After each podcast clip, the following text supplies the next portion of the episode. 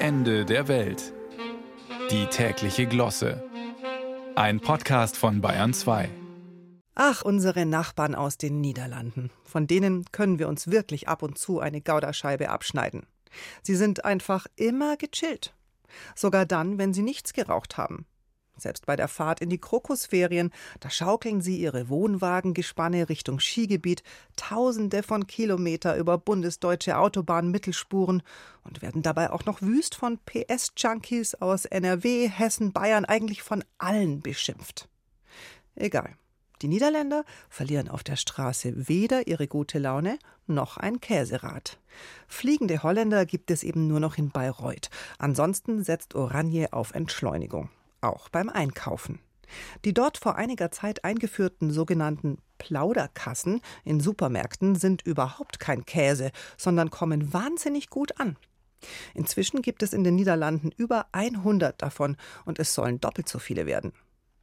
Die Entdeckung der Langsamkeit im hektischen Alltag. An der Quasselkasse werden die Kunden von eigens geschultem Personal bedient, getreu dem Motto Wir haben Zeit.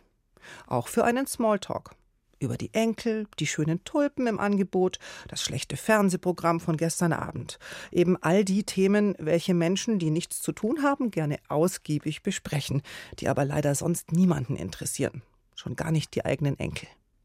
Könnte dieses Konzept nicht auch in anderen Lebensbereichen zur Entspannung beitragen?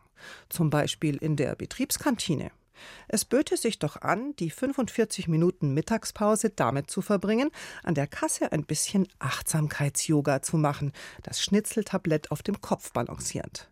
Während die Kollegin aus der Verwaltung, die es zum ersten Mal seit vier Monaten wieder aus dem Homeoffice in die Firma geschafft hat, einen Ratschmarathon mit der Kassenmitarbeiterin veranstaltet. Oder bei der Personalausweisstelle im Bürgerbüro. Wie schön wäre es, sich einmal ausgiebig mit den dortigen Sachbearbeitenden über dies und das zu unterhalten. Themen gäbe es ja genug. Die wohltuende Auszeit etwa, die uns geschenkt wird, während der schriftlichen Beantragung der Berechtigung bei der Vergabestelle für Berechtigungszertifikate VFB, beziehungsweise der drei Formulare Erstantrag, Änderungsantrag oder Verlängerungsantrag, die dafür notwendig sind. Ach ja, das ist besser als holländisches Gras. Das Schöne ist, dass gerade im Amt eine Win-Win-Situation entstehen könnte.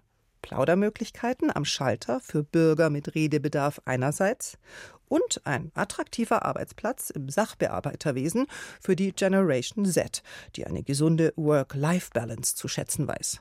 Oder, wie es die Alten früher sagten, ich bin hier auf der Arbeit und nicht auf der Flucht.